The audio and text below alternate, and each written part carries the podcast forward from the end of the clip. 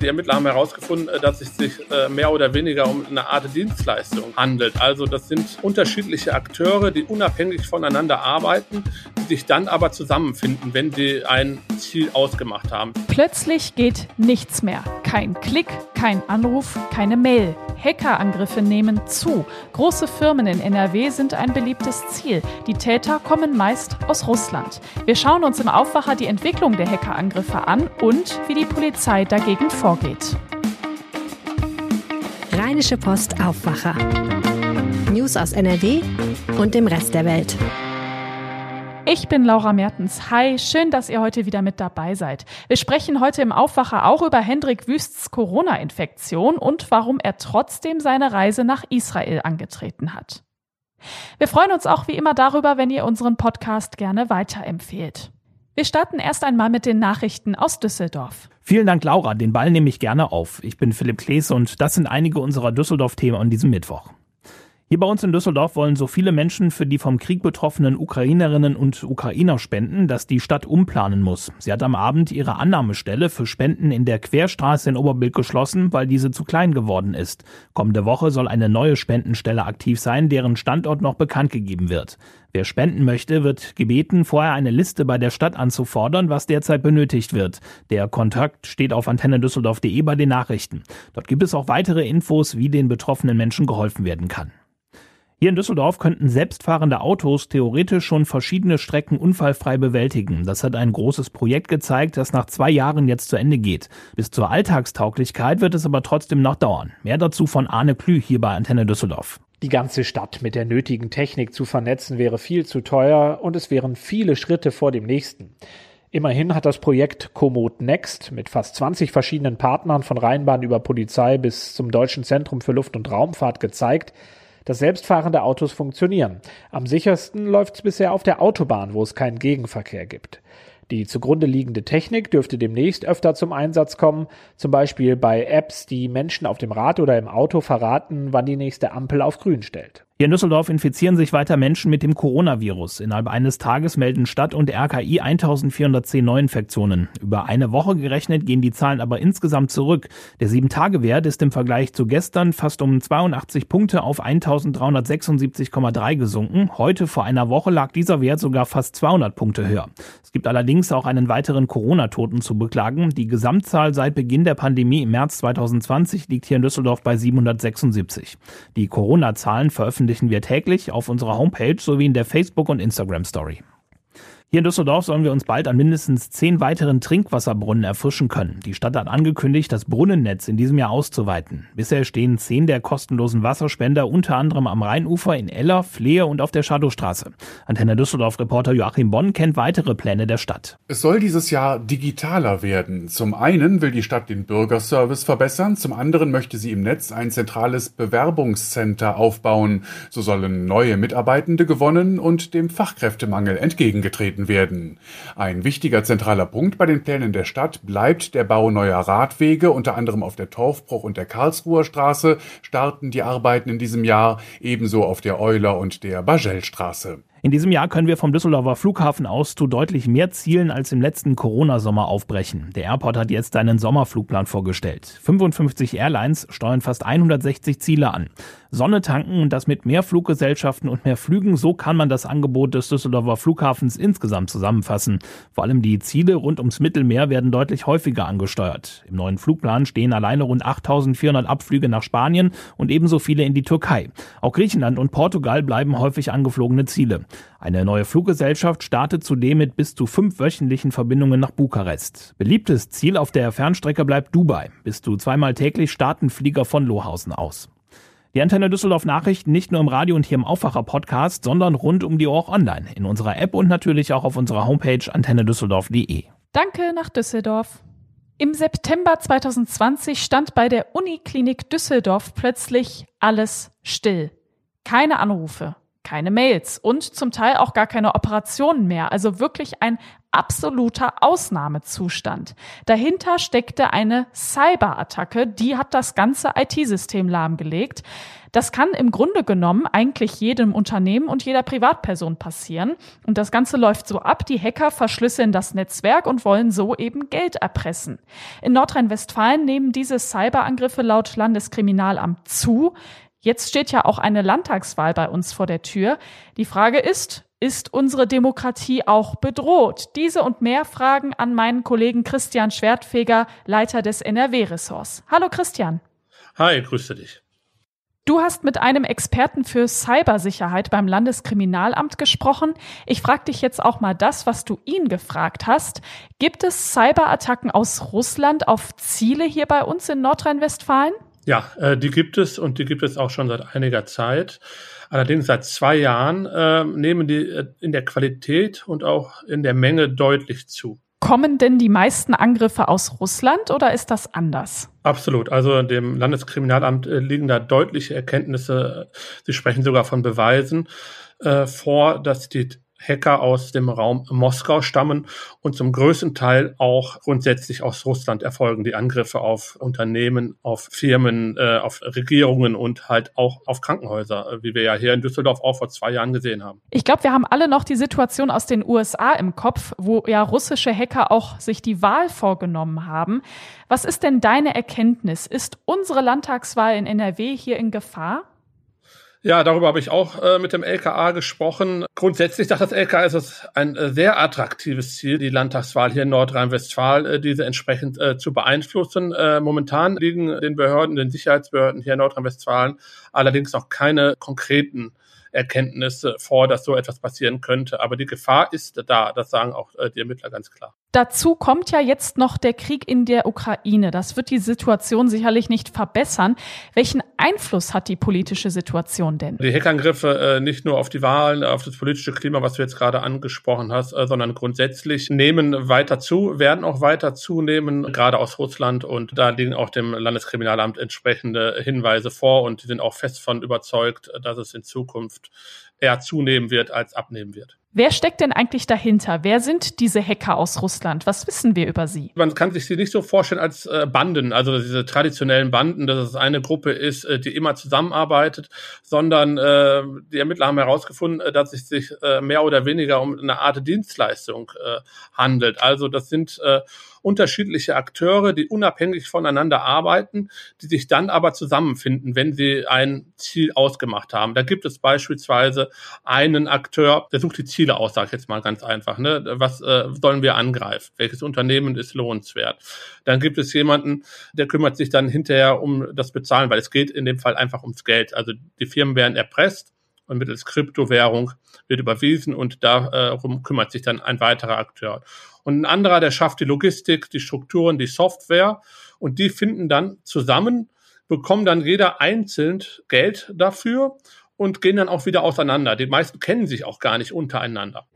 Du hast es schon gesagt, die wollen vor allem Geld. Aber sind sie denn auch politisch motiviert? Also gibt es zum Beispiel jetzt Aufträge aus dem Kreml?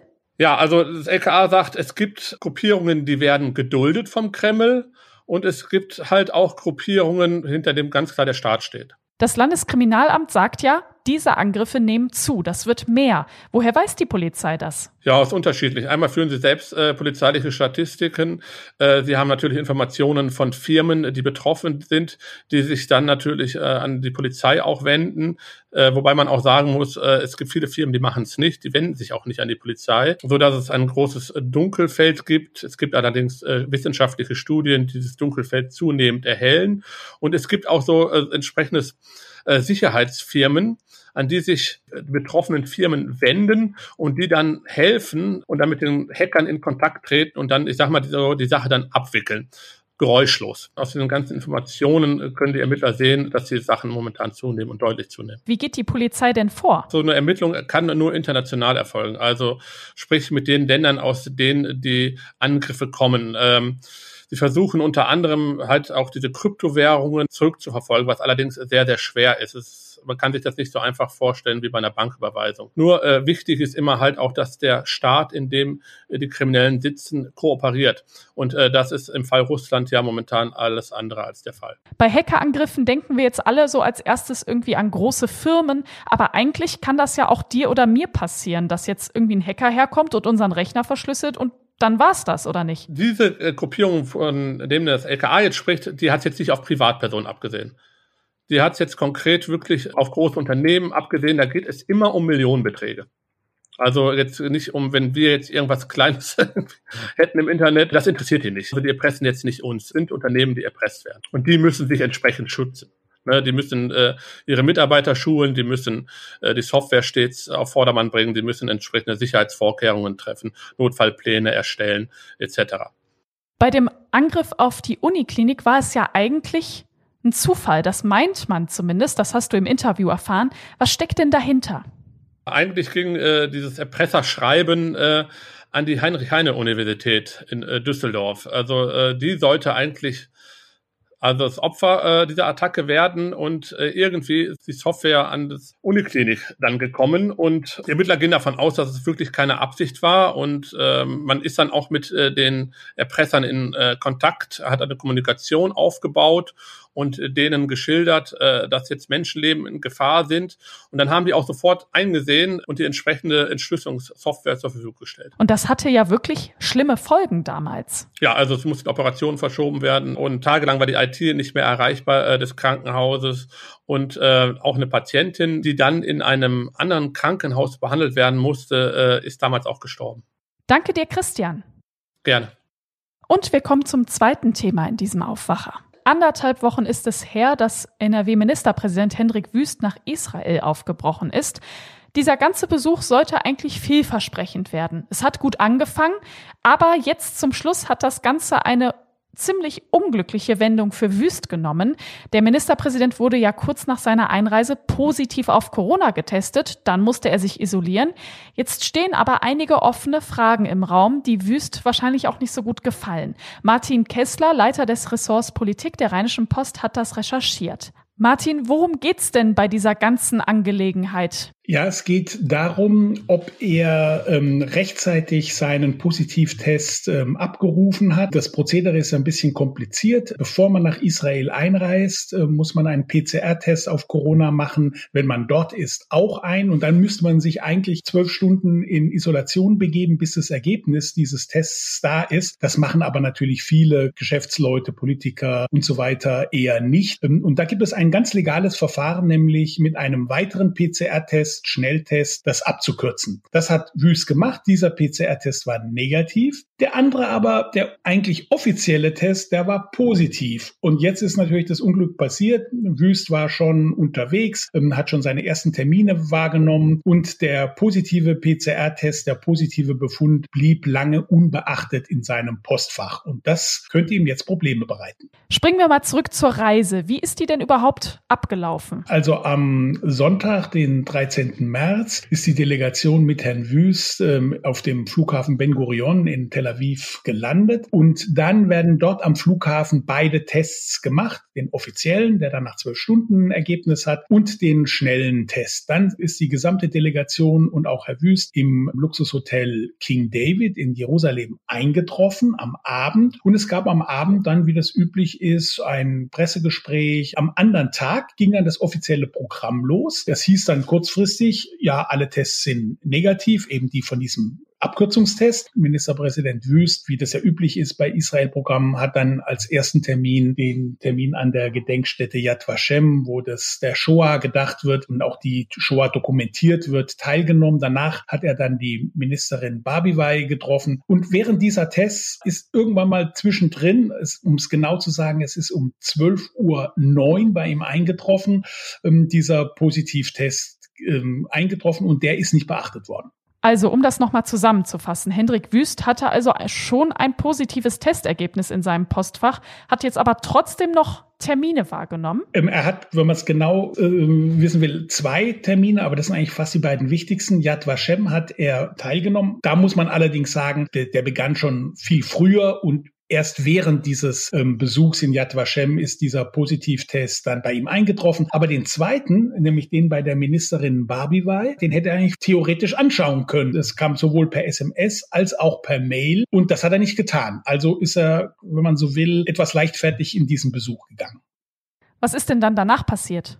Ja, danach passierte Folgendes. Der Termin ging zu Ende. Die beiden haben dann auch noch eine Dreiviertelstunde lang miteinander geredet, haben die Maske abgenommen. War ein sehr herzliches Gespräch. Und dann hat er tatsächlich um 15.45 Uhr sein Postfach geöffnet, ähm, sowohl Mail als auch SMS und hat gesehen, positiver Test und hat sich dann, das muss man sagen, sofort in Quarantäne begeben. Die Delegation wurde unterrichtet und ab diesem Zeitpunkt war er ausschließlich in seinem Zimmer im King David Hotel und hat keine weiteren Termine mehr wahrgenommen. Das ist ja insgesamt schon wirklich ziemlich unangenehmer Vorfall. Hat das jetzt irgendwelche Konsequenzen für Hendrik Wüst? Also er hat sich rechtlich überall einwandfrei verhalten. Er hat keinerlei ähm, Vorschriften der israelischen Gesundheitsbehörden missachtet. Er hat alle Tests gemacht. Den einzigen Vorwurf, den man ihm machen kann, ist, dass er halt nicht rechtzeitig in sein Postfach geguckt hat. Das ist so nach dem Motto, ähm, solche Pannen passieren. Sie sollten nicht passieren. Und angesichts der doch großen Delegation hätte er Vorsorge treffen müssen, dass sein Postfach regelmäßig überprüft wird. Das ist ihm schon anzulassen. Was sagt denn Ministerpräsident Hendrik Wüst selbst dazu? Hat er da jetzt in irgendeiner Form darauf reagiert?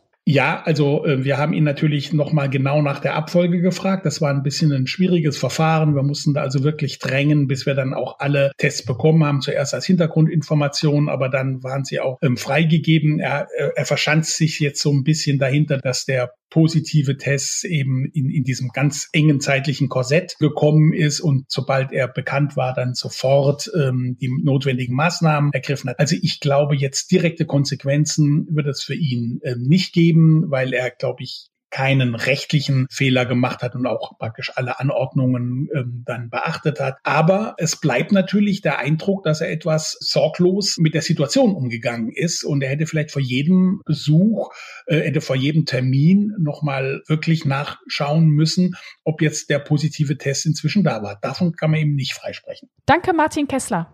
Ja, danke auch. Den genauen Reiseplan von Ministerpräsident Hendrik Wüst und auch die Abläufe mit den verschiedenen Tests, all das könnt ihr auch noch mal im Artikel nachlesen, den habe ich euch in den Show Notes verlinkt.